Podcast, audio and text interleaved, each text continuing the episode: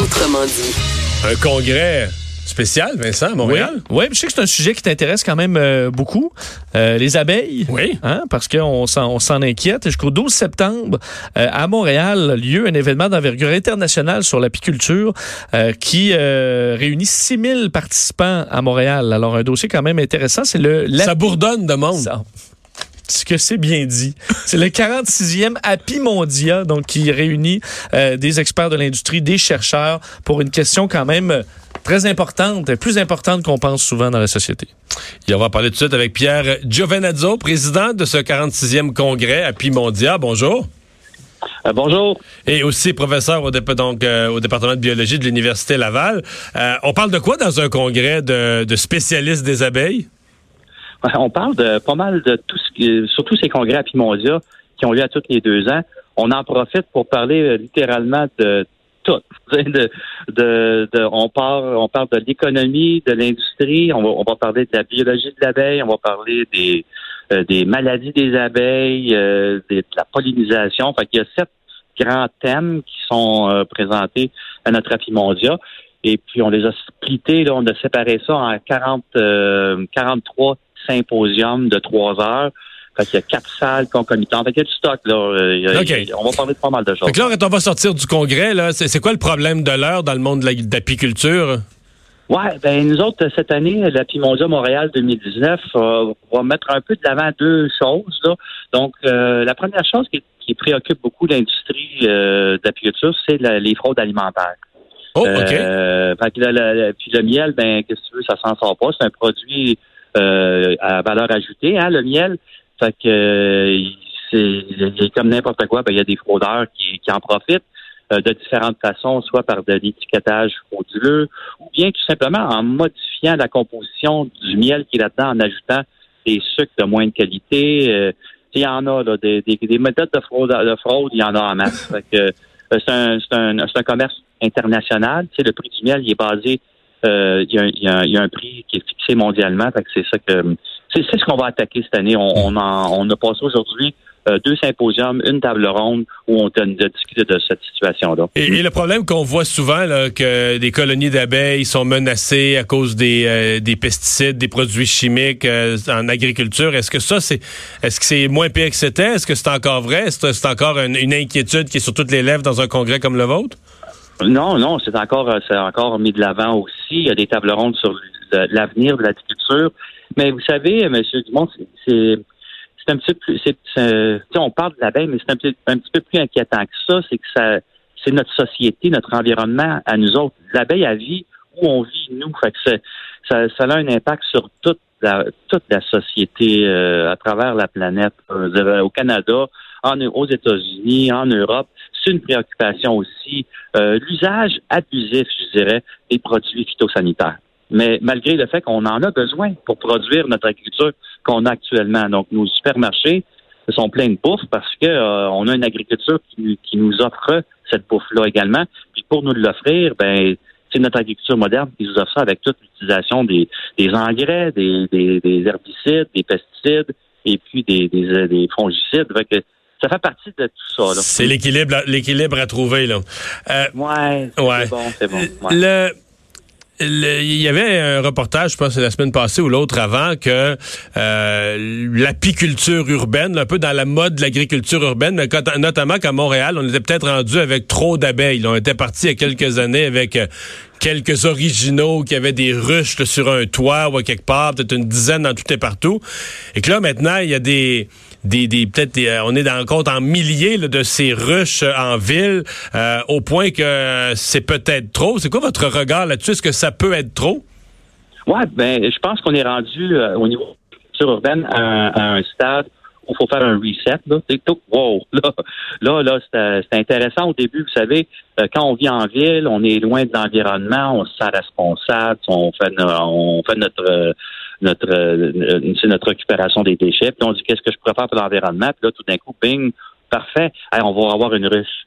Puis tu sais, ça, ça, ça, ça, te donne une conscience environnementale d'avoir d'entretenir une colonie d'abeilles. Mais entretenir une colonie d'abeilles, les gens, tu sais, font ça avec des bonnes intentions. Mais ils connaissent rien là-dedans. Ben, ah bon, québécois? c'est compris? C'est un petit peu ça qui est, peut-être on est rendu à ce point-là. Là. C'est quoi les c'est quoi les risques? Pourquoi ça serait mettons quelqu'un qui connaît rien là-dedans Qu'est-ce qu'il peut faire comme erreur ou comme qui générer des conséquences négatives? Ben, euh, je vous dirais, il y en a quelques-unes, je vais vous en identifier quelques-unes seulement. Là. Euh, ben, la première, évidemment, c'est d'arriver puis d'entreprendre l'élevage.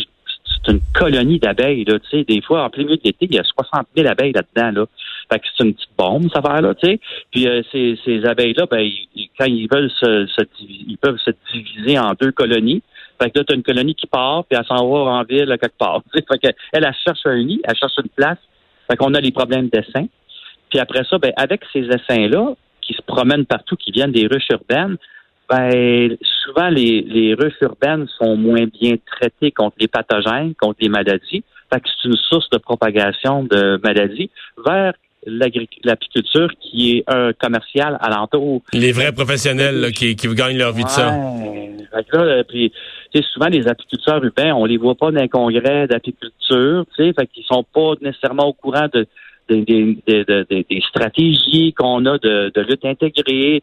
Tu sais, l'apiculture, c'est un, domaine agricole qui est bien organisé, euh, prime abord, là, Mais c'est ça. Fait que moi, je pense qu'on est rendu un, je trouve ça intéressant.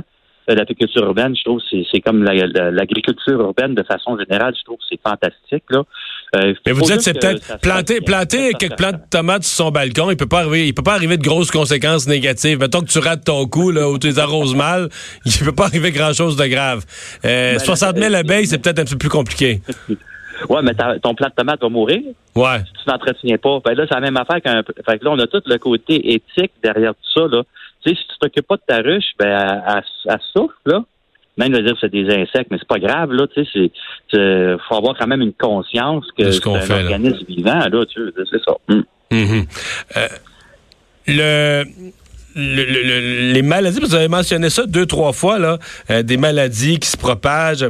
C'est un gros problème? Y a-tu vraiment des. Parce qu'on dirait qu'on on imagine mal les maladies d'insectes. On a l'impression que les insectes sont, pas malades comme les mammifères ou les oiseaux. Ah ouais, il y a tout. Ils ont des bactéries, ils ont des champignons, puis là, ben, évidemment, ils ont un parasite qui est le varroa, que je pense que je vais déjà parler de ça. C'est un acarien, c'est comme un genre de, puce, là, c'est un pou, mais c'est un acarien qui est, dévastateur, qui est planétaire, et c'est probablement le, pathogène le plus important que l'apiculture doit faire face actuellement. Euh, puis ça, il y a des traitements contre ça. Fait qu'il faut vraiment surveiller euh, ces traitements-là pour pas perdre notre colonie. il, y a, ça, mais il y a, comme je dis, il y a des livres sur les pathologies des, abeilles. Puis les abeilles, l'apiculture, c'est des millénaires de connaissances. on parle d'une d'une domestication qui date de plusieurs milliers d'années. Là, euh, c'est pas nouveau l'apiculture, mais fait que des maladies d'abeilles, c'est connu. Hein. Vous parliez de la grande problématique de la fraude du miel qui, qui, semble être un fléau un peu partout dans le monde. Est-ce que d'acheter euh, au Canada ou, les produits québécois, on est sûr que c'est correct? Puis sinon, comment on fait pour savoir, même à l'international, reconnaître le, vrai du faux assez facilement? Ben, c'est bon. Là. Ça veut dire, nous au Canada, on est on, est encadré par l'agence d'inspection des aliments qui font un check sur tout ce qui entre au Canada. Et annuellement, ils vont toujours intercepter des arrivées de miel frauduleux. Il y en a eu cette année, là, il y en a eu dernièrement. ça, ça fait partie de la game. Qui arrive d'où? Hein? Il arrive d'où? Ah, euh, je pourrais pas vous dire, je, suis désolé, mais il y, en a à tous les ans. Là, c'est pas rare qu'on intercepte des fraudes comme ça. Euh, mais ça, c'est notre agence d'inspection qui fait ça pour nous. Hein? Fait que ça, c'est notre première, ça, c'est une barrière euh, qui est assez euh, importante. Puis après ça, ben c'est, je vous dirais, c'est rendu quand c'est rendu dans les tablettes, ben là, c'est à chaque individu, puis vous dire comment il peut faire.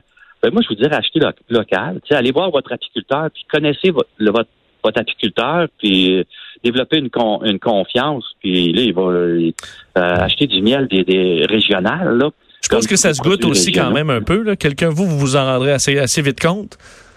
Euh, non, non, non, c'est pas si facile que ça. Ah, non. Ah non, non, euh, non, non. Puis même les, c'est comme un peu les, euh, dans, les Olympiques, les, les athlètes là, sont, les fraudes, les fraudeurs sont bons là.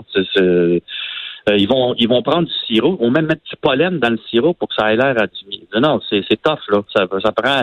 Là, les nouvelles techniques qu'on a nous ici à Pimondia, c'est la première le premier à Pimondia où tous les miels qui ont été soumis au concours mondial de miel, il y a du monde, on a 200 miels qui sont arrivés partout dans le monde, puis euh, ils veulent tout avoir le euh, de best, euh, le, le meilleur miel au monde. Fait que nous, tous les miels qui sont rentrés ici, ils ont tous été analysés par euh, une méthode qu'on appelle NMR testing. Donc, et puis c'est un test qui vérifie la signature du carbone des sucres.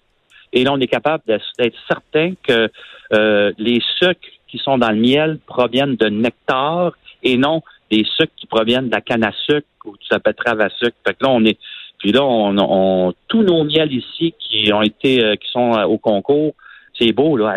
on a, on a des miels, des hydromels, c'est fantastique de partout dans le monde. Mais ils ont tous été testés. Fait que s'il y en a un qui gagne, c'est comme les Jeux Olympiques. C'est ta médaille, c'est parce que tu as été checké. Mm. Mm. Dernière question. Euh. Au déjeuner, là, Qu'est-ce que les gens mettent sur leur toast dans un congrès comme le vôtre? du beurre de pinot. Non, non. Du miel. Ah oui, du miel, c'est bon. Pierre Giovenzano, président du 46e congrès international à Pimondia. Merci d'avoir été là. Salut, bonjour. Au revoir. Mais beurre de pinot avec un peu de miel, là? Oh! C'est vraiment, je fais ça à TVA parce qu'on a à, Salut Bonjour un peu de miel et tu sais, tu vas mener, tu essaies tous les mix que le, qui, sont possibles. Et euh, beurre de pinot et miel. Moi, je dois dire que le, miel, c'est ça, je, au déjeuner, je mange pas de miel, mais euh, je trouve que si j'étais producteur de miel, moi, ce que je valoriserais, pour la voix, tu sais, pour, je veux dire, euh, quand je travaille, bon, quand t'es pour perdre la voix, il y a les suppositoires, mais ça, c'est le dernier, dernier, dernier. faire une cuillerée de miel à un Dernier recours, là. Mais je veux dire, le miel, ça marche. Tu sais, nos mères, nos grands-mères, mais ça marche vraiment. Moi, ça m'arrive, quand j'ai des, grippes, tout ça, à 9h30 avant de rentrer en onde à 10h, là, je prends deux cuillères à thé de miel, là. le pire, c'est que ça éclaircit la voix, c'est merveilleux, là. Tu sais, il y a des scientifiques, quand les, les, les sirops antitoussifs, dans bien des cas, sont moins efficaces qu'une cuillère de miel. Parce que ça a des bienfaits réels. Ouais, je suis ça. Et on va s'arrêter pour la pause.